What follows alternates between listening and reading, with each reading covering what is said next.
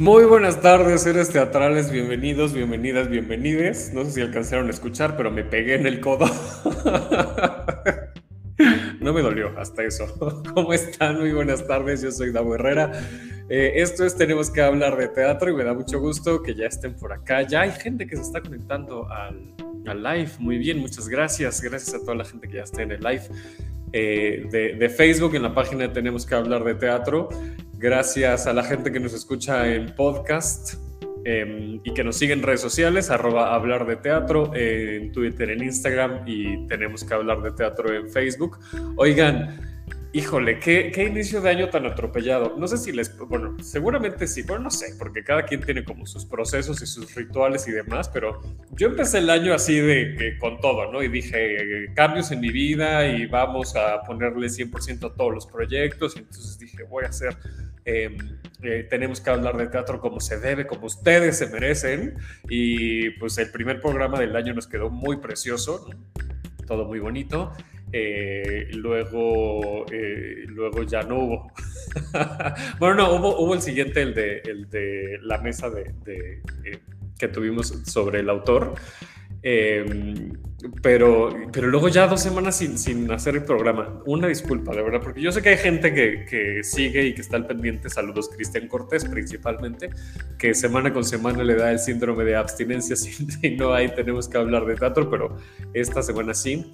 Y yo espero, de verdad, porque además, como que las primeras semanas son raras, porque, o sea, sí hay teatro, pero no hay tantas cosas, pero entonces hay cosas que ya vi y entonces no había como mucho de qué hablar también. Entonces, pues se, se complicó un poquito y ya han habido muchos cambios en, en muchas partes de mi vida, ¿no? En, en, la profesional, en la personal y demás. Entonces, pues bueno, pero ya, aquí estamos. Aquí estamos ya, por fin, 31 de enero, eh, en este tercer programa del año. Y hoy vamos a hablar de, de dos obras eh, que, que, fuimos a ver este fin de semana. Eh, uno en una obra en, en, un teatro y la otra obra en el Foro La Gruta de, del Helénico. Eh, obras que de, de, entrada pueden parecer totalmente diferentes y que, que, hablan como de cosas tan dispares, ¿no? pero aquí siempre encontramos un hilo conductor. Eso es una de las de la magia que tiene este, este programa. Entonces vamos a empezar, voy a presentar a mi primer par de, de invitados de la obra Demetrius o La Caducidad. Eh, de la compañía Cuatro Búhos, que además, pues bueno, esta compañía está conformada por personas que se acaban de, graduar, acaban de egresar de la ENAT, justo antes de entrar al aire me decían que en septiembre se, se graduaron. Eh, entonces, bueno, es talento súper, súper nuevo, que está explorando y lo que me gusta mucho es que está explorando desde la autogestión. Tampoco es que nos queden muchas opciones, ¿no? Porque pues así como están las cosas, pues bueno, hay muchas compañías y muchas productoras que, que pues, evidentemente tienen que cuidar mucho sus recursos, incluyendo el talento, ¿no? Pero pues hay que buscarle, ¿no? Como este programa, por ejemplo, que ya se hizo de manera independiente. Ay, por cierto, muchas, muchas gracias a Boyeristas. Ahorita les presento este chicos, perdón, ya los dejé en el backstage yo a la mitad de la, de la presentación, pero tengo que agradecer de verdad profundamente a Boyeristas Producciones, o sea, a Alan Flores y a, y a Max de Luna, porque me dejaron ocupar su StreamYard para hacer este programa. Eh, seguramente me incluiré ya como en el paquete de StreamYard para, para este, los próximos eh, con ellos, pero bueno, de entrada muchas gracias porque están patrocinando la transmisión de este programa y obviamente sin StreamYard es muy complicado hacer la, la transmisión. Pero bueno, ahora sí presento a Juan David y a Axel de Cuatro Búhos. ¿Cómo están chicos? Bienvenidos. Hola, muy bien, gracias, gracias por el espacio. Muchas gracias a ustedes. Yo este, pues, feliz de que, de que, estén por acá y justo decían, ¿no? ustedes que están pues recién eh, saliendo de, de, la formación, eh, pues me parece súper, súper eh, cool que tengan una producción ya en, en, en temporada pues, por autogestión. Felicidades por eso y que, que sea la primera o, o, que vengan muchísimas más. pues. Muchas gracias. Y ya se conectó nuestra siguiente invitada, eh, que va a estar aquí platicando con nosotros un buen ratito de, de cómo las oficinas de gobierno están eh, sin ventilación, según el tweet que leí hace unos minutos, y que como, oigan, es que de verdad hay unas incongruencias con estas cosas, porque justo fui a ver un banjo y, y, dos muertos a, la gruta, y ahí... Eh, asientos bloqueados, porque el, aforo, ahora más que estamos en semáforo amarillo, el aforo está limitado, eh, pero hay un montón de lugares en los que no, en los que la gente puede entrar así a reventar y que no hay sana distancia en absoluto, y creo que da mucho más coraje que eso sea en espacios de, de, gobierno, y para ello, no para ello, pero es el pretexto, porque insisto, un tuit, está con nosotros eh, la del cabaret Minerva Valenzuela, ¿cómo estás? Hola, bien, Bien, sí, regresando de un mundo de... Mira, yo viajo en metro y, ahora sí que le entro a los trancazos, pero estar ahí, ahora sí me dio miedo por primera vez en todo este tiempo. Porque además esta, esta variante está, está con todo, o sea, está así súper, súper agresiva. Y en el elevador que dice para seis personas, 80 personas gritando. No, no, no, no. Ahora sí me dio miedo. Bueno, pues esperemos que, solo sea el miedo y que no pase nada, porque además te tenemos que ir a ver al teatro, Minerva. Exactamente, imagínate. ni modo que no. Pero bueno, vamos a hablar de estas dos obras, de Un Banjo y dos muertos y de Demetrius, eh, que hace rato yo decía eh, que aparentemente no tienen nada que ver, pero seguramente encontraremos un hilo conductor entre, entre estas dos puestas en escena. Vamos a platicar primero eh, con, con cuatro búhos, con eh, con Juan David y con Axel y Bueno, Minerva, ya sabes la dinámica de este programa, que es echar chisme, ¿no? De aquí hasta que se nos acabe el tiempo. Entonces tú interrumpe, platica, este, ya, ya te la sabes perfectamente.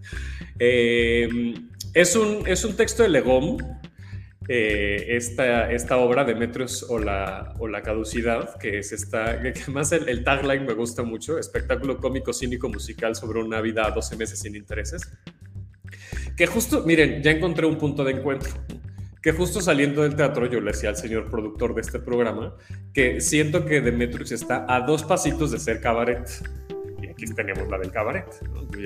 yo estoy ya hilando cosas. Porque es un espectáculo que tiene música, que tiene, que obviamente que tiene tu baile, que tiene tu, tu, historia, que tiene, o sea, que tiene pocos recursos, digamos, como, o sea, sí está como muy cabaretero en ese, en ese aspecto de que la bata, pero el chal, pero y cualquier cosa. Entonces, las, las cuatro personas que están en escena realizan muchos personajes a partir de los elementos que tienen ahí.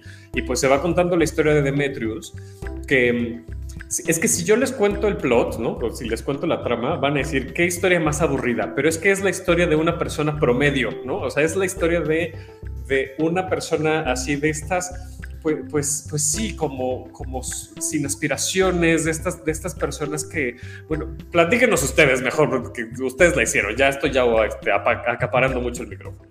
Pues sí, va de eso, como decías, Demetrius es pues un hombre que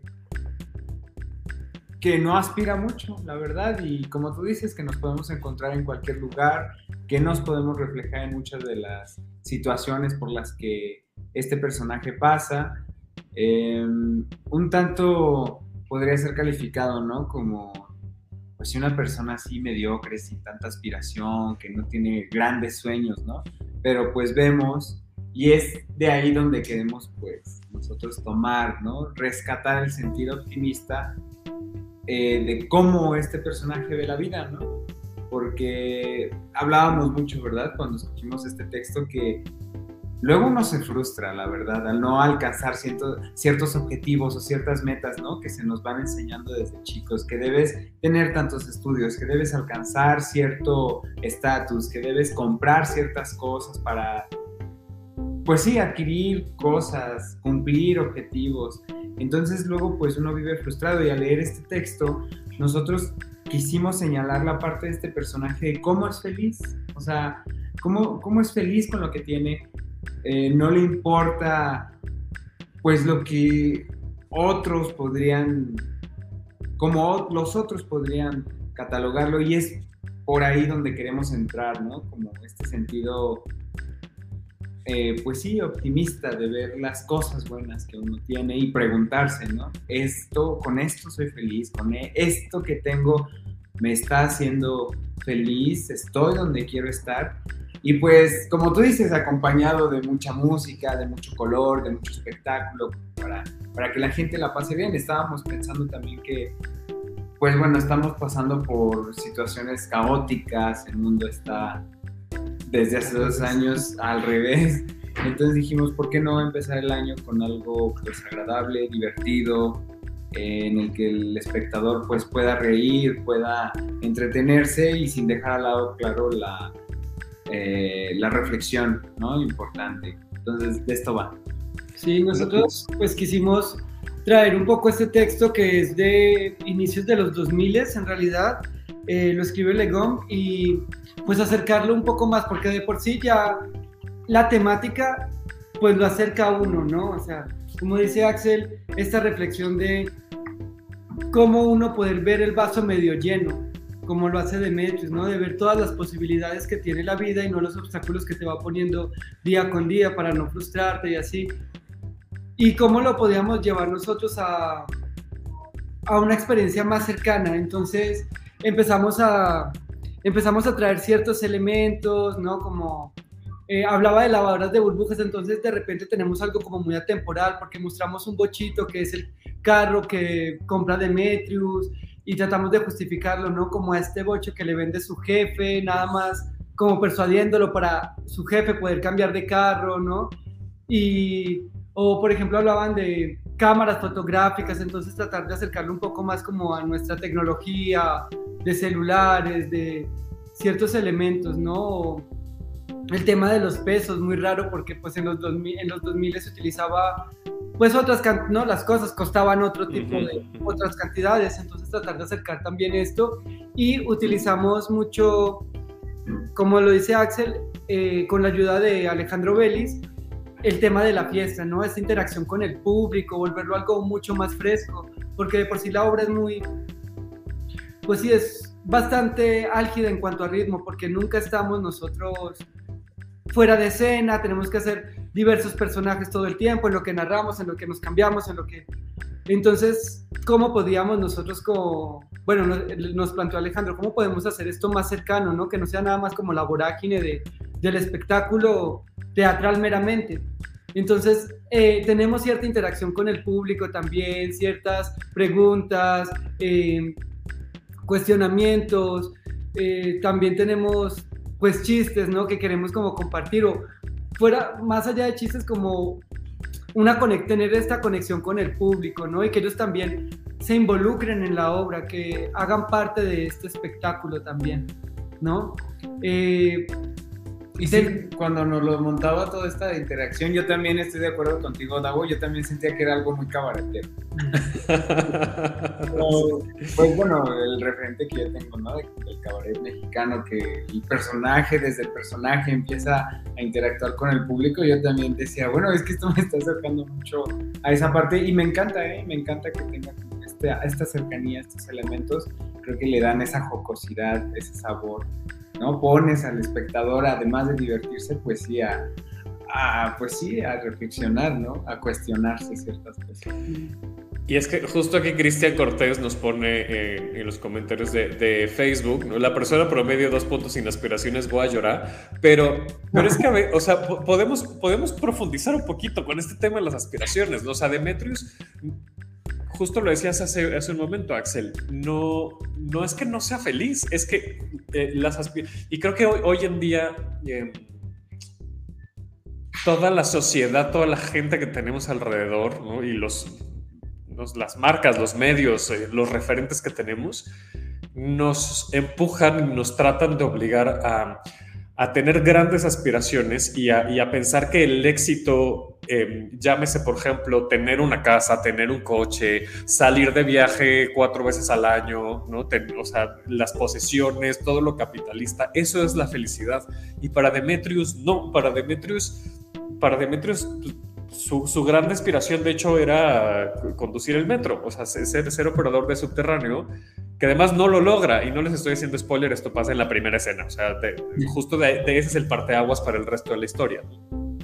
Eh, o sea, ese era su grande sueño, ¿no? Y, y no, y no tiene, o sea, no, no aspira a más, pero no por eso quiere decir, desde mi punto de vista, que las personas no podamos ser felices con bajas aspiraciones, y lo pongo entre comillas, ¿no? Porque eso también creo que es muy subjetivo, ¿no?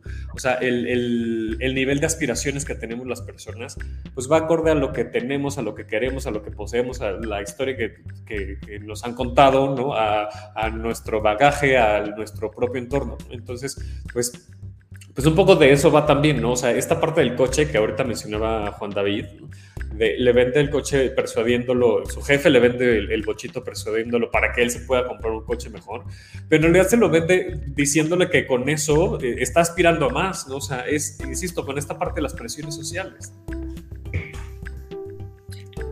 Sí, sí, como, como lo dices, o sea, que, que no, que este personaje no aspire a lo que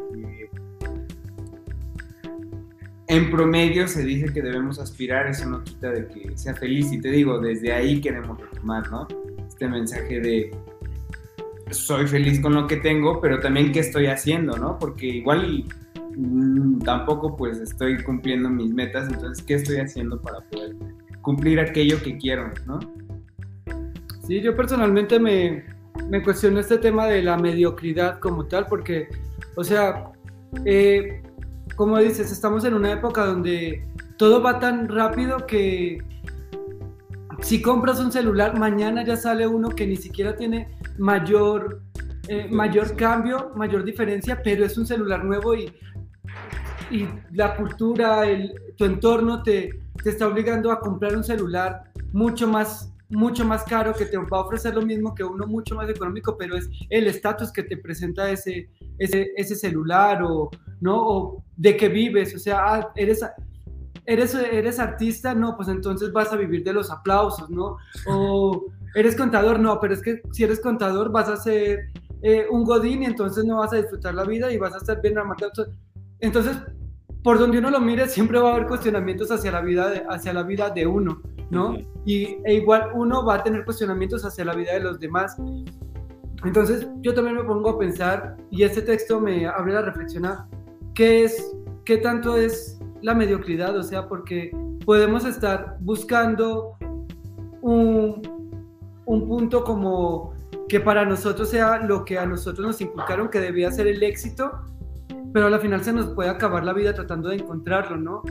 O podemos sencillamente vivir con lo que va ofreciendo la vida, pero entonces al mismo tiempo nos vamos a estar cuestionando porque no estamos aspirando a más. Entonces, de repente como que la invitación al público no es si se considera mediocre o no, sino a ver en qué punto de la vida, qué punto de la vida está y, y pues cómo hacer una la mejor relación que pueda con, con él mismo, ¿no? Y con lo que tiene y poder poner en la balanza pues una vida tranquila y una y una situación económica que le permita vivir de la forma que, que quiera, ¿no? Porque también estamos en una época de crisis de ansiedad, sobre más con la pandemia, con, lo, con todas las presiones que tenemos por todos los ámbitos, o sea, sobre población, todo donde ni siquiera una maestría te, te da la oportunidad de tener una, pues una estabilidad económica, ¿no? O sea, nada te, nada te asegura nada. Entonces... Pero es que ¿qué te lo da, no? Justo eso, o sea, los, los estudios tampoco es que te garanticen nada. Eh, o sea, vaya, insisto, creo que depende mucho de, de, la perspectiva de cada quien, porque además hay una cosa bien interesante con Demetrius. Esta parte de mediocridad no quiere decir que no haga bien las cosas, porque es el mejor vendedor que tiene la tienda. O sea, eh, y además generó una campaña, ¿no? una, una promoción que, lo, que, que, fue exitosísima.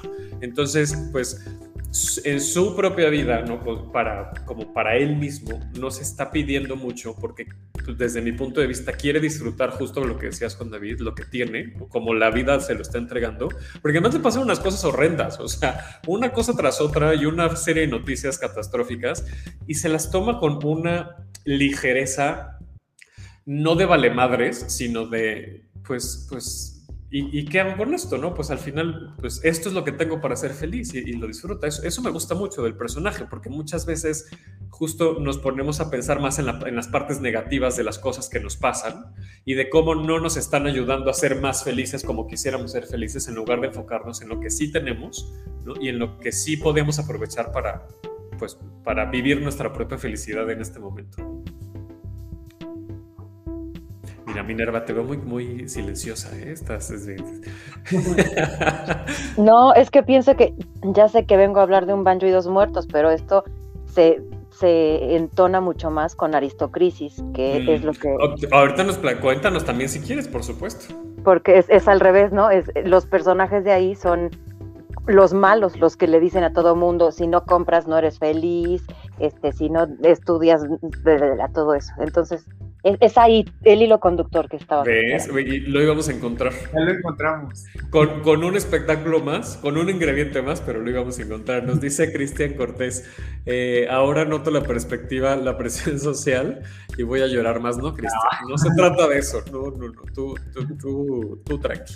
Javier Maciel nos dice, bueno, el programa de vuelta, un saludo a todos, muchas gracias. Erika Speitia, saludos. Corina, qué bonito panel de invitados, nos dice Corina, muchas gracias Corina por siempre estar al pendiente.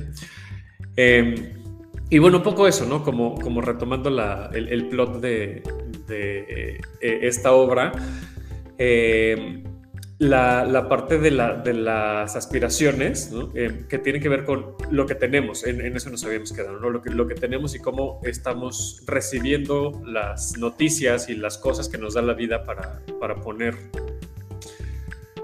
en práctica nuestra propia felicidad bajo nuestros propios criterios, ¿no? Porque al contrario, em, uno de los personajes es, eh, parece que es como su, antítesis, que es, que es la esposa. Que es, quiere todo, no está conforme con nada, eh, aspira a muchas cosas que además como que en el fondo se sabe o, se percibe que ella sabe que no lo va a lograr, pero aún así quiere ir a por ello, ¿no? Y entonces eso también lo hace como, como ese choque entre, entre esas dos perspectivas y estas dos aspiraciones. ¿Cuántos actores son? Cuatro, somos cuatro actores en escena. Y es un salir, bueno, nunca salimos de escena, pero todo el tiempo es como cambiar personajes, estamos ahí todo el tiempo. Sí, la idea es acompañar constantemente la historia de Demetrius, ¿no? O sea, básicamente es una narración eh, la que hacemos eh, y de repente vamos tomando partes de la historia en la que nosotros eh, pues encarnamos a, a, los personajes que pasan por la vida de Demetrius, ¿no? Entonces... Uno de ellos es la chica de perfumería que es con la que se casa y, yo, y nosotros también, ¿no? Cuando leímos el texto, dijimos, bueno, es que este es el contraste, ¿no? Eh, chocan y, es muy mm, divertido, podría decirlo, verlos, ¿no? Se casan dos personajes tan opuestos, uno muy positivo, eh, feliz con lo que tiene y como tú dices, la otra parte que quiere más, que no está conforme, que le exige, ¿no? A Demetrius, un poco... Eh, sí, exige como esta parte que, que le falta, como si recayera la responsabilidad en el otro de completar esta parte para ser feliz y bueno, al final vemos que ella toma su camino y que también a mí me parece muy, muy positivo, ¿no? Ese, esa resolución de este personaje que es la esposa de él, porque al final de cuentas volvemos a este camino, ¿no? De dónde estoy, creo que por ella sí pasa esta, esta cuestionante, ¿dónde estoy? ¿Qué es lo que quiero? ¿Qué es lo que estoy haciendo con mi vida? Y toma una decisión. Aunque sea un momento muy efímero el que pasa, pero sí. Sea, como esa lucecita que llega a ella y dice, pues esto no lo quiero, independientemente de no saber qué es lo que quiere, por lo menos dice, esto no es, ¿no? Esto no es y, toma una decisión contundente. Entonces, eso, es, eso me gusta mucho. Y es muy divertido verlos a los dos en, eh, en escena, esos dos personajes. O sea, hay un conflicto de objetivos muy divertido y, doloroso también. Es que justo también como decías Axel, ¿no? que, le, que le exige, todo el tiempo la esposa le está diciendo, pero tienes que hacer esto. Y Demetrius, Ah, sí, me parece correcto, es lo que se usa. No, su respuesta es esa, me parece correcto, porque, porque claro, no, él va, o sea, él se deja llevar por la vida. Eso, pues, insisto, depende de cada quien. Habrá gente que, que piense todo lo contrario, ¿no? De, justo que mediocre, ¿no? Y pues bueno, insisto, cada quien con sus propias perspectivas y sus propias aspiraciones, ¿no? Pero Demetrius va por la vida navegando y va aprovechando y va, va, ni siquiera se cuestiona, ¿no? Este tipo de cosas. Cuéntenos, por favor. Sí, sí, sí. Iba a decir eso, y es muy divertido todos estos personajes que nos regala Legom. Es la tercera vez que trabajamos con un texto de, de él y nos encanta cómo, cómo nos impregna estos conflictos, estos contrastes en los personajes. Eh, pues son personas, ¿no? Que como tú decías al principio del programa, que vemos, que nos encontramos a diario eh, eso es algo que nos fascinó y nos llevó a tomar la decisión de, escoger esta obra. El, e, ese humor ácido, eh, eh, personajes, situaciones, conflictos cargados ¿no? de, humor, pero también de este toque cínico. Creo que, que es una muy buena combinación. Cuéntenos por favor ahora sí dónde, cuándo, Ah, eh, Demetrius o la caducidad está hasta el 4 de marzo, estamos los viernes, los sábados, viernes a las 8 de la noche, sábados a las 7 en Centro Cultural Un Teatro, en La Condesa. En Nuevo León es, um, ¿qué será? 45, 46. 25 de Parque España. Exactamente, justo enfrente de Parque España. Eh, hay muchas opciones para, para, comer por ahí o para cenar después. Entonces, bueno, pues ahí tienen ya plan completo. Eh, siempre con mucha precaución, lo decíamos al inicio del programa, por favor no estén en lugares encerrados tanto tiempo, siempre usen su cubrebocas, que además se les pide. Y hay un gesto que me parece muy eh, destacable de, de Demetrius, que es en las partes donde hay interacción con el público, ustedes, las dos actrices y los dos actores, se ponen el cubrebocas bocas para acercarse y, estirar el micrófono para que participe la gente lo cual me parece, pues bueno, un gesto de muchísimo respeto. Entonces, eh, siéntanse seguros y seguras cuando vayan a, a, ver Demetrius a un teatro. No voy a hacer el chiste de en dónde en un teatro, ya no lo voy a hacer, ya está. Basta con ese chiste. Minerva, a ver, conecta porfa con entonces este el espectáculo, el otro, el que no es un bancho. Sí, pues eh, se llama Aristocrisis y es el otro lado, ¿no? Dos personajes horribles, horribles, malos, malos, este, de estos que se creen superiores a todo el mundo, eh, además que vienen de Alemania y de Francia, eh, y que convencen a la gente de que si no tienen, no son nada. Y aprovechan para eh, poner cuadros con situaciones en donde alguien es la persona poderosa y alguien la persona oprimida. Y, pues eso, ¿no? A ver si el público entiende quién es quién. Es quién eh, tratando al público de que ustedes seguro no saben nada, hablando mal de México, pues todo lo que ya sabemos, ¿no? Y mm, son personajes muy, muy, muy del cabaret alemán, eh, así este, esta imagen decadente, Em, pero lo lindo es que es, es un espectáculo que hicimos Andrés Carreño y yo hace más de 10 años. Eh, eh, bueno, hay muchísimos cambios, obviamente. Había unos chistezazos buenísimos que ya no pegan porque ya el, país es otro. Eh, entonces lo reestructuramos porque la, vida nos separó 10 años y luego nos volvió a unir y pues decidimos hacer este show que, ahora se llama Aristocrisis. Antes se llamaba Maciosare, un extraño enemigo. y esto es, eh, es, parte de tu nueva residencia en, el Shakespeare, ¿no? Sí, aunque de todos modos ya estuvimos un mes con ese show el año pasado. Y ahora, ahora ya, ya son dos meses. No soltaste el Shakespeare, me parece fantástico. Yo creí que ya, pero que me dicen, órale, vente, pues voy. Entonces sí, te, pues todo el año, lunes, eh, en el Foro Shakespeare hay cabaret otra vez. Qué gusto, qué gusto de verdad, porque además eh, estos espacios que, bueno, el Foro Shakespeare siempre ha sido como muy diverso, ¿no? Pero ir encontrando cabaret en otros espacios que, ya no son los tradicionales, ¿no? Eh, o los que han tenido como mucho legado, pues me parece también muy, muy bueno, ¿no? Eh, entonces los lunes, eh, eh, Aristocrisis específicamente, ahorita hablamos de un banjo. Aristocrisis los lunes a las eh, a las 8, los lunes de febrero y marzo. Ok, entonces dos, Y luego viene más, más cabaret, sí. Sí, ya sé, sí, sí, sí. ¿Qué, ¿Qué, más vas a estar presentando en esta residencia?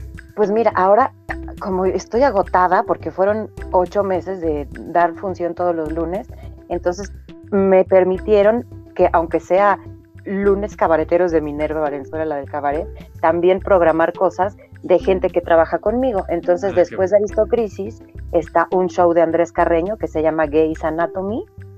Después regreso, ¿qué es febrero, marzo, abril, mayo? Después regreso yo junio y julio, es cortita la vida. Sí, qué bueno. Después, julio, agosto, septiembre, eh, regreso yo con Forest Basura a Lotería, ¿quién se la va a sacar? Y después se queda, los siguientes dos meses se queda Forest Basura solo con su unipersonal que se llama El Cancionero, que es una maravilla. Y pues ya con eso cubrimos todo. En diciembre no, no quise programar nada por ahora porque no sabemos qué va a pasar. A mí me encantaría volver a hacer un show como ocurrió el año pasado, con toda la gente que estuvimos involucradas en, en la residencia, pero a lo mejor no, a lo mejor sí, a lo mejor ya estoy muy cansada y me voy a dormir, no lo sé. muy bien, me parece fantástico. qué, buena noticia, de verdad, que estés, que, sigas en, los lunes del Foro Shakespeare. Eh, pero además los fines de semana, en el Foro La Gruta del Centro Cultural Henénico, eh, un banjo y dos muertos. Que es un espectáculo eh, noir eh, que tenía mucho tiempo que no veía un espectáculo noir. De hecho, creo que la última vez que vi uno eh, fue justo Cabaret Noir en el Foro Shakespeare hace pues, como 7, 8 años, que es un, es un espectáculo que me, que me, gusta mucho, me divierte mucho. Eh, y tiene, pues, bueno, me, me, me, encantan esos espectáculos porque tiene esta, eh, obviamente esta comedia, pero este feeling justo, pues, eh, negro detectivesco, este, como de, de, de, estas, de estas historias de Dick Tracy, ¿no? O sea, este, además la estética. Cuéntanos, pues, todo, porque además estoy, estoy muy alegre de que uno eh, dirige Andreas Almerón y dos, que tú estás en un personaje que no te vemos habitualmente en un personaje como este, porque tus personajes regularmente, pues eso, ¿no? Es, es, eres la del cabaret y ahora estás haciendo una psiquiatra. Sí, pues es una locura. Eh, yo mm, creí que nunca iba a volver al teatro convencional. Lo hice por experimento y pues es bien raro, es bien raro. Eh, digo, creo que el personaje me, me, va muy bien, ¿no? Porque pues es una loca gritona que enseña las chichis, ¿no? Finalmente. Pero, pero sí, es, es muy raro seguir indicaciones. Yo tenía 20 años que nadie me dirigía en primer lugar, ¿no? Y esta, sí, las, las notas, recibir notas para mí es rarísimo. Ver también como mis compañeros y compañeras que sí hacen teatro de sede de veras frecuentemente, eh, eso, como es una estructura distinta, ¿no? Mucho más, bueno, es, es vertical, ¿no? Pues hay, hay quien dirige y quien toma decisiones sobre el vestuario, sobre el maquillaje, sobre... Y yo me quedo, ¿qué? y veo a mis compañeras que dicen, ay, no sé, le voy a proponer a, la diseñadora de, vestuario a ver si me puedo hacer la rayita café más larga. Y yo me quedo, pues ¿no? Es tu ojo. Es, un mundo muy distinto. Entonces, pues es, interesante para mí. Tú son sacando a las actrices, Minerva. O, pues es que es que el teatro tiene que estar vivo y te tienes que sentir cómoda con lo que vas a hacer y es un personaje que finalmente haces tú. Lo que sí es verdad, eh, no, no, es el caso, ¿no? Pero sí hay muchas producciones que como son réplica, esas decisiones realmente no las puedes tomar como actor o actriz, ¿no? O sea, que, que o sea, estaba escuchando yo una entrevista con Daily Parotti, creo que era Desaforados justo, eh, cuando estaba en Los Miserables, que cuidadito y le cambiara el tono a las canciones de, de los, porque no, o sea, imagínate, ¿no? Sí, claro. Bueno, obviamente hay obras que no, ¿no? O sea, claro, no, y bueno, yo, yo nunca entraría a algo así porque, no, porque me, me aburro muchísimo, ¿no? Pero pues, pues no sé, estoy aquí así viendo qué onda, eh, que además que vayan a ser cuatro meses de temporada, es como que, ¿qué? Ese es el resto de mi vida. pero, pero, pues, a ver, a ver. Pero ya pasaste el primer fin de semana, o sea, ya el primer pasito ya se dio. Sí, ya, se dio. y aparte, aparte, pues es un proceso que tiene como dos años, ¿no? Desde que, ay, hay que hacer algo, ay, todavía, ahora ya no porque vino la pandemia, a ver si un día, ahora cambió un actor, hacemos una lectura, no, ¿para qué hacemos lectura? Y de todos modos llegamos al estreno corriendo, así que eh, también son cosas que no entiendo del teatro, ¿no? Que dicen, no, es que ya solo nos quedan cinco meses para ensayar. O sea, yo monto un show en tres días, ¿no? Pero... Claro, y que además ese, ese, ese monto el show en tres días porque además es un work in progress todo el tiempo, o sea, lo, lo, montas, lo pruebas, lo ves, la gente te responde, o sea, en el cabaret tienes la capacidad de, de transformarlo función con función, en, en, una obra de teatro, pues no necesariamente, habrá cosas que sí, ¿no? Que, que obviamente durante la temporada ves que funciona, que no, que si una luz está mal puesta o que si una postura, una voz, pero tú estás acostumbrada a que cada noche es una experiencia distinta. Exactamente. Entonces, pues está interesante. Ya, ya veremos cómo queda mi, mi psique después de, esta experiencia. Seguro súper bien. Y también creo que está bastante cool que, como dices, ¿no? 20 años después de que nadie te dirigiera, pues encuentres, y además insisto con Andrea Salmerón, que eh, no, no he visto ningún trabajo de ella, es el primero que veo como directora y yo la verdad es que disfruté mucho la función. Eh, justo porque tiene muchos elementos y tiene también elementos cabareteros, o sea, también hay canciones, ¿no? También, o sea, hay, hay música en vivo, eh, o sea, tiene, tiene su, su ADN también ahí. Sí, sí, no, yo no diría que cabareteros, aunque Ay, es que es, también una cosa muy extraña, ¿no? No necesariamente algo musical es cabaretero. Cuando no hay un punto de vista, cuando no hay, eh, pues eso, un riesgo de, que sea distinto cada función. Mm, entonces me, cuesta trabajo pensar que algo tan teatral es cabaret, cabaretero, o sea, no. Pero sí, entiendo lo que dices, son elementos, sí. Eh, y, el punto de vista, bueno, a lo mejor, claro, porque lo, dices justo eso, ¿no? De que si pasa una noticia esta semana, tú la integras y, la puedes, puedes criticar algo, puedes dar un, pronunciamiento sobre algo muy específico, ¿no?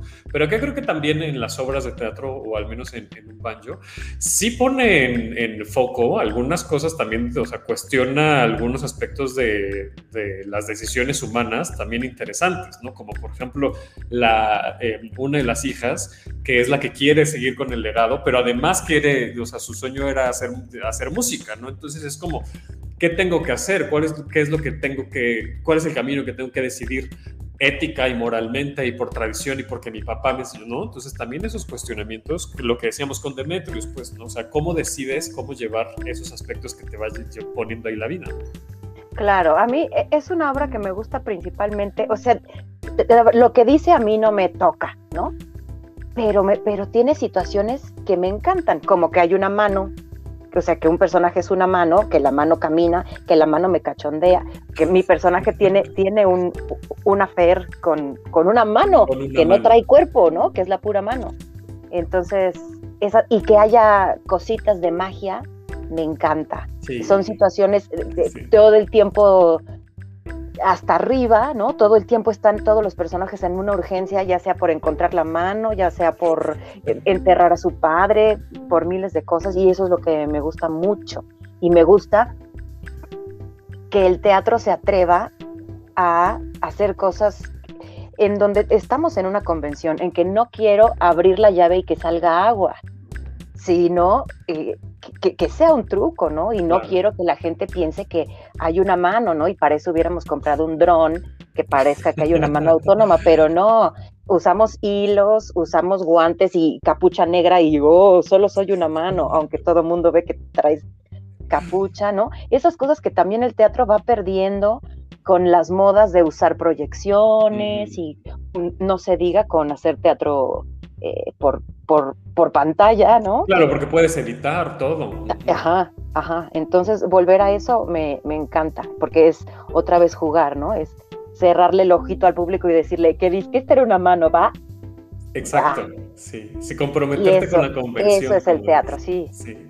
Sí, también, también eso, sí, disfruté mucho eso, la verdad, también, porque es, era eso como el, el jugar, ¿no? O sea, el, el, el to play, ¿no? del teatro en inglés, pues, ¿no? El, jugar y comprometerte con la convención desde el punto de vista espectador, espectadora.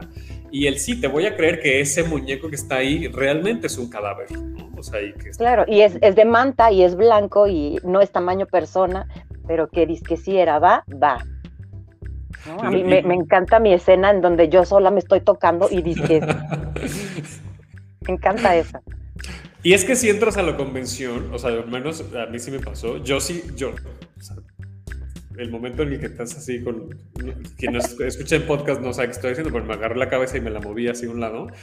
Porque además, pues es eso, es comprometerte con la convención. O sea, no sé, tú, sabes como espectador que, que, eres tú, que es Minerva, que se está haciendo así con la mano en la cabeza, pero entras en esa convención de es la mano que le está forzando y que se le está súper cachondeando allá atrás del sillón. Es, es, mágico, es muy Y, y, y que, que, la gente adulta acepte esas cosas es, pues, eso, ponerlos a, a jugar, porque a un niño, claro que le haces y ya es el carro, ¿no? Pero a un adulto, pues a veces les cuesta trabajo. Entonces, Sí, eso es muy bonito. Sí, sí, sí. Em, fíjate que te, quería comentar, te lo iba a decir en privado si no, si no te conectabas al, programa, si no podías.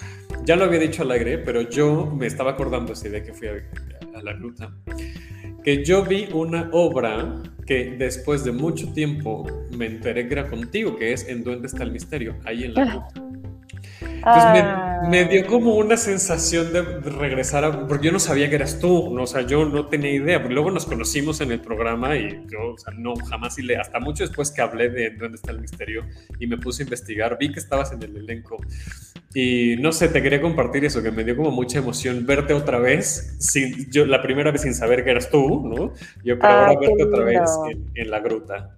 No, y aparte, ¿cómo ibas a saber si traíamos narices y orejas de duende? Claro. Ay, qué bonito. Uy, qué lindos tiempos. Sí, y, la vi varias veces, ¿eh? déjame te digo. Ah, qué buena onda. Qué buena onda. ¿Cómo ha sido tu...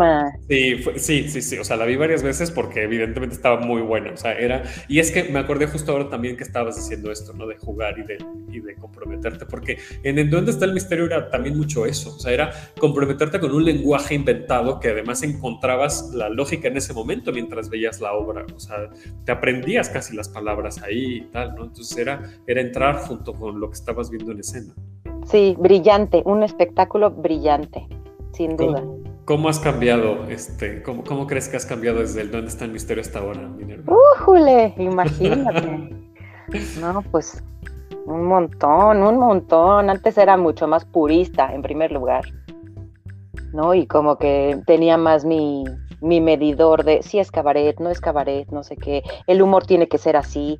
Y ahora, bueno, principalmente después de la residencia en el Shakespeare, que ahora otro show, ahora otro, ahora otro, pues no, no puede ser el mismo tipo de humor. Y ahora que pues he, pasado desde el humor finísimo, físico, eh, intelectual, ¿no? A la, la, peladez abierta, ¿no? Como en, Ponche con Piquete, que ya era, ¡yájale! ¿no? Y, es súper interesante entrarle a todos esos tipos de humor. Ahora sí me siento mucho más, o bueno, obviamente, ¿no? Mucho más fuerte, mucho más segura. Y algo bien lindo es que cuando hay que hacer, ya no espero la musa, o sea, ya no espero la inspiración, ¿no? Ya hay que trabajar, vámonos. Hay otro show, otro, venga. Oye, eso está súper interesante, porque claro, regularmente, bueno, no sé si regularmente, ¿no? Pero sí he escuchado como mucho eso de me voy a esperar al proyecto, ¿no? Que, que me llegue y que hable de mí, que, ¿no? Ustedes allí en Cuatro Voz, ¿cómo hacen este proceso? Porque esto me parece, esto que está haciendo Minera me parece súper importante, ¿no? En cómo estamos produciendo, bueno, yo no produzco teatro, ¿no? Pero cómo están produciendo. Sí, la verdad acá no, pues nada menos con Demetrio sí nos llevó bastante tiempo escoger la obra, o sea, sí fue así de sentarnos, leer este, las cuatro personas, pues obras, proponer y escoger una que a los cuatro nos, nos identificara, nos gustara, o sea, sí, sí es un proceso hasta ahorita largo y ahorita que mencionas que en tres días te montas un show, yo digo, es de admirarse, o sea, Pues que Minerva es, una institución hoy. sí. sí. Muy interesante. Sí, porque, pues a la fin, o sea, como dice Minerva, eh, esta diferencia de, del cabaret al teatro, pues un poco más, más convencionales, pues estás guiado por un texto, ¿no? Una dramaturgia que ya viene. En cambio, pues el cabaret es más vivo, ¿no? Es, es lo que está sucediendo, de eso hablo y cómo lo hablo con las palabras que están ahorita, ¿no? Y con lo que me viene y con, con lo que siento en el momento para hablar de.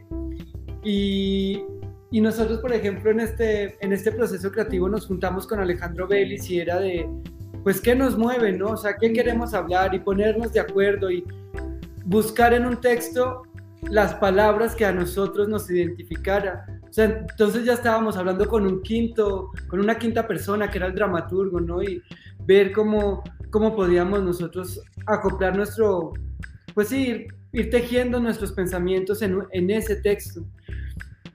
Eh, porque también, o sea, el discurso que puede dársele a un texto no, no necesariamente es el que lleva el dramaturgo, ¿no? Uno puede ir también ahí tejiendo su discurso e ir cambiando más o menos eh, lo, que dice, lo que dice la obra o hacia dónde uno lo va llevando.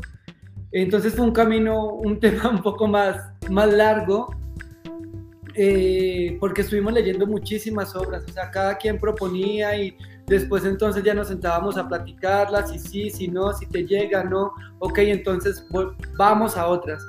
Y ya cuando estábamos, ya por fin encontramos el texto, el montaje con Alejandro, pues era también esto, ¿no? O sea, efectivamente no son eh, elementos del cabaret, pero con Alejandro manejábamos más eh, los temas de elementos brechtianos, que más o menos ahí también se van hilando, si no es una canción a partir, a, con la que vamos a hacer una crítica o vamos a hablar de un tema actual, pues sí es un tema en el que vamos involucrando al público con, eh, con una canción que vaya también contando la historia que nosotros vamos narrando, ¿no? Eh, entonces tenemos aquí bailes y entonces tenemos un poco de espectáculo con luces y ahí vamos nosotros bailando y con el micrófono y acá cantando. Entonces también hicimos adaptaciones de canciones, de canciones eh, un poco más pues conocidas, ¿no? Que al oído del público las identifique, un poco más guapachosas. Nosotros le llamábamos como la música de boda, ¿no? Que justo me, lo ganaste porque justo iba a decir, es que yo me sentí en una boda todo el tiempo. Exacto, sí, esa era nuestra, eh, nuestra propuesta. O sea, al inicio empezamos como a ver si lo podíamos llevar a época de los 70s y después dijimos, no, es que no, no nos convence, o sea, como que no nos macha. Entonces con qué nos vamos y empezamos a proponer, ¿no? Y esta es la plática con Alejandro. Alejandro, Alejandro Vélez llega, nos, nosotros tenemos nuestro, nuestra propuesta así como con hilitos y él llega y dice, ok, esto funciona, esto no, vamos a mover esto para acá. Eh, acá una canción que les parece y nosotros nos arriesgamos, vamos a hacer la canción se la presentamos y entonces dice, ok, me gusta el tema, pero no la canción. y entonces volvemos a platicarlo entre todos y armar. Entonces me gusta mucho porque, pues sí, está esta imagen de, del director, pero a la final a nosotros como creativos nos da mucha libertad, ¿no? De proponer como esto que decía Minerva, ¿quieres la línea hasta acá? Pues háztela hasta ahí, pues es tu propuesta de personaje y si tu personaje va a andar cojo, pues a ver, justifícalo y hazlo, ¿no? Entonces hay mucha libertad para nosotros, para nosotros crear. Eh, quieren utilizar micrófonos, háganlo, a ver cómo lo justificamos. Y entonces ya entra como la, la comunicación con el director, con, con todos los creativos, ¿no? Porque también poníamos en, así, entre la espada y la pared a los al a la vestuarista o, o, al escenógrafo iluminador de, oye, es que queremos hacer esto. A ver cómo lo hago. Y ya ellos también empezaban como a, a jugar con nosotros. Pues hay que resolver. Oye, Minerva, y es que hace rato contrastando con esto que, que nos están diciendo, decías, no es, que no es que esté esperando ya la musa, ¿no? Y acá, o sea, el proceso que nos, que nos cuentan Juan David y Axel, que es este proceso largo de, muy, de mucha conciencia, de entonces qué, qué queremos decir y tal. Pero al final creo que, o sea, aunque no estés esperando la musa, corrígeme si, si me equivoco, em, siempre estás buscando que tu espectáculo diga algo que tú quieres decir, ¿no? O sea, que, que sea tuyo, ¿no? Sí, ajá, por eso estoy sufriendo ahora. no, claro, que, no espere a la musa no quiere decir que no digo lo que yo quiero decir, eh, solo que hay que apurarse un poco más y, pues sí, sacar elementos de, de, otros lugares que no son necesariamente la inspiración, ¿no? Sino la técnica, que pues también es algo que te da los años, ¿no? Al, principio, si, si, no hay inspiración, no hay show, porque necesito que esté mi vida ahí, ¿no? Y mi alma, mi sangre. Y pues ahora no, necesito la técnica y lo otro seguro viene, porque a mí lo que me encanta es estar trepada ahí. Y, y, y, cómo, bueno, obviamente son los años de experiencia, ¿no? Pero ¿cómo es esa técnica? Es decir, ¿cómo encuentras esos? ¿De, de dónde te agarras? Ay, pues de, pues de muchas experiencias y de, conocer también la teoría y, pues la, técnica para hacer reír, ¿no? Que eso, hay muchos tipos de humor, a veces haces reír a través del humor físico, el humor visual, eh, a veces eh, a través de juegos de palabras, a veces eh, es un humor más como los caballeros las prefieren presas, ¿no? Que es que la gente se ríe eh, también porque le da nervios eh, que estoy diciendo algo terrible y luego lo remato. Eso, los remates son algo muy, mm. muy importante para reír. A veces puedes estar diciendo algo muy chistoso, pero si no lo rematas, no se van a reír. O por el contrario, puedes estar diciendo algo o haciendo algo que no es tan chistoso, pero un buen remate lo, lo vuelve un gran chiste, ¿no? Eh, humor político también, ¿no? a la gente le, gusta mucho reírse de referentes que tiene, ¿no? De, ay, sí, yo, yo oí esa noticia. Entonces estamos hablando de lo mismo. Em, y, bueno, hablar de sexo, por ejemplo, ¿no? También es una forma, una otra forma de hacer reír. Cuando hablamos de sexo, la gente, toda la gente, las mentes de la gente se vuelven eh, personas de la secundaria y entonces toda la gente, si tú dices algo sexual, hacen... eh, y pues así, es verdad, sí, sí, Y entonces hay que seleccionar ahora, ahora este espectáculo va a ser con este tipo de humor o con todos eh, mezclado, o pues también depende de qué trae ganas una, ¿no? Este, a veces dices, ay, no, ahora sí quiero ser bien arrabalera, o ahora sí me quiero ver divina, o ahora sí quiero cantar un montón pues ahí vas viendo también tu, tu caprichito. Y en la, en la, autogestión creo que es, digo, es, es, muy difícil autogestionar un producto teatral, ¿no? Un proyecto teatral, pero una, me parece una de las ventajas es justo eso, que puedes cumplir esos caprichitos, ¿no? Y, y, si no quedó, cambiarlo a la, a la siguiente función, sí, sin duda. Oigan, pues muchísimas gracias por conectarse. Vamos, vamos a, ya al comercial formal. Aquí les pongo en pantalla para que la gente que nos está viendo en, en Facebook vea los. Eh, no lo estamos, ya lo estamos viendo. Eh, los carteles. Este, cuéntenos, eh, Demetrius, y, o la caducidad más bien, ¿no? Y, o la caducidad. Cuéntenos otra vez dónde, cuándo. Sí, estamos en temporada hasta marzo 4 los viernes a las 8 de la noche, los sábados a las 7, en Centro Cultural Un Teatro, ubicado en Nuevo León 46, en La Condesa. Los boletos los podemos adquirir en boletia.com y en el sitio oficial de un teatro, unteatro.org. Eh, también para recordarles que pues, nos pueden seguir en nuestras redes sociales, que son arroba cuatro, cuatro búhos, cuatro con número, cuatro búhos teatro, y en Facebook igual nos encuentran como Cuatro Búhos Teatro. Muy bien, ahí está. Este, eh, Demetrius o la caducidad. Eh, el otro que, no, era, no era el que querías o el que íbamos a hablar hoy, pero también voy a poner el cartel, claro que sí. Muchas gracias. déjenme, déjenme pongo Oigan, pero qué pena que no los voy a ir a ver. Están los mismos días. Sí, pues es lo que estábamos haciendo. Están los mismos días, pero pues luego veremos. Luego a ver qué, qué, organizamos. Luego nos encontraremos. Exacto. Sí, pero sí. Aristocrisis que estamos viendo en pantalla. Eh, Minerva Valenzuela y Andrés Carreño presentan Aristocrisis. Sí, Aristocrisis, carpa europea. Pues ahí dice, los lunes de febrero y marzo a las 8 los boletos se compran en mi página, que es www.ladelcabaret.com y en la taquilla del teatro. Eh, como está en, una, en un piso de arriba, eh, a manera de disculpa con las personas con movilidad reducida, eh, pues tienen 50% de descuento, pese a que no es lo mejor. Lo mejor es que pudieran llegar sin problema. Claro, claro. Pero bueno, justo se, compensa un poco, ¿no? Con, el, mínimo, ¿no? Muy bien. ¿Qué? Por eso soy tu fan, Minerva, porque tú piensas en todo. ojalá, ojalá.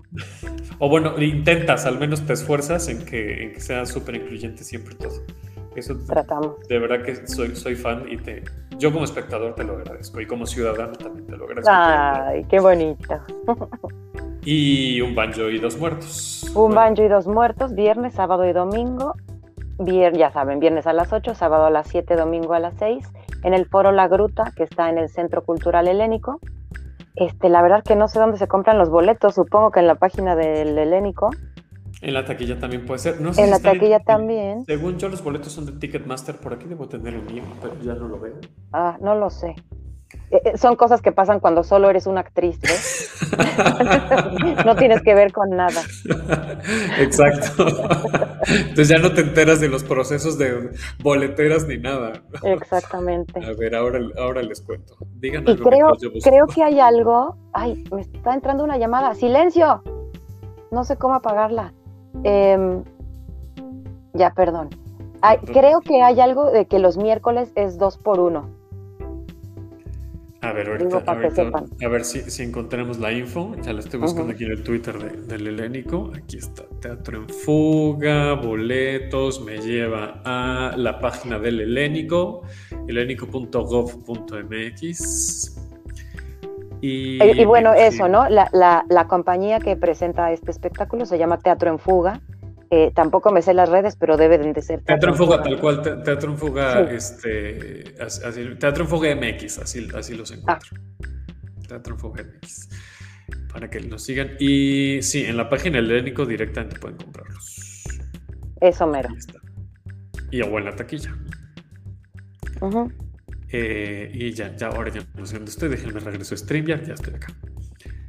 No son con Ticketmaster, ya me está diciendo justo Ed, es en la página del Helénico. Ya me acordé justo de que el Helénico fue de los primeros recintos que se salió de Ticketmaster en su momento. Ah. Eh, y Corina nos pone, el Helénico tiene su propia plataforma de boletos, ya, ya, ya, hicimos la aclaración, ahí está. Oigan, y ya que estamos en, eh, comerciales, eh, yo inicio, espérenme, ahora déjenme quitar esto otro. Es que uno cuando se autoproduce, sí, este, pues, tú, me entiendes, Minerva. Sí, cómo no. Hazle, a todo. Hazle a todo. Entonces ya estoy operando yo el programa y todo. Aquí está. Ya voy, voy con, mi, con mi comercial ya para despedirnos. Yo este jueves, bueno, fundaré el L Branding, que es el estudio de branding que tengo. Eh, junto con Naima Gamboa y trabaja conmigo también Dave Saldaña, que es productor de este programa, eh, vamos a dar este taller, taller de branding que se llama Acciona los superpoderes de tu marca. Vamos a hacer un recorrido por lo que llamamos plataforma de marca y es para cualquier tipo de empresa, negocio, justo marca, lo que ustedes tengan, ¿no? sea proyecto cultural, sea un pequeño negocio, sea una marca personal, sea una mediana empresa, lo que sea. Hacemos un recorrido en seis sesiones, va a ser en línea, eh, pues sobre los elementos de una plataforma de marca, desde la filosofía corporativa, la cultura, los valores, la misión, la visión, obviamente la cartera de productos, la personalidad de la marca, el tono, vamos a identificar nuestras audiencias, y de ahí pues para desembocarlo en lo visible, en la identidad gráfica. Eh, es todo un toolkit que a ustedes les va a servir para que puedan desarrollar una marca atractiva, una marca que tenga personalidad, una marca que, se pueda, que, sea un poquito más vendible, pues, ¿no? Para, para, irnos al grano. Entonces, empezamos este jueves, jueves 3 de febrero a las 7, todas las sesiones son los jueves de 7 a 10 de la noche por Zoom y pues bueno, se pueden inscribir o pueden, eh, si quieren más información, nos pueden escribir a las redes del programa, arroba hablar de teatro o a la mía, arroba 9 y ahí les mando toda la información para que se inscriban y pues nada, ahí los, los voy a estar esperando con mucho gusto. Ya tuvimos un workshop el sábado que la verdad es que nos fue muy bien, eh, como probadita de, de este taller y pues nada, ahora sí con eso nos despedimos. Juan David y Axel, muchísimas gracias. Gracias, muchísimas gracias. Muchas gracias por la invitación. Gracias a ustedes. Minerva, como siempre, un placer tenerte aquí. Un placer para mí también y mucho gusto, chavos. Qué bueno conocerlos, ya nos encontraremos por ahí. Claro, que sí, sí, un gusto. Seguro, pues síganos en redes, arroba hablar de teatro, arroba Davo 9. Eh, suscríbanse al podcast, compártanlo también, compartan este video si lo vieron en, Facebook. Gracias a toda la gente que se conectó. Y pues nada, nos vemos la próxima semana y pues ya, para seguir hablando de teatro. Muchas gracias. Adiós. Bye.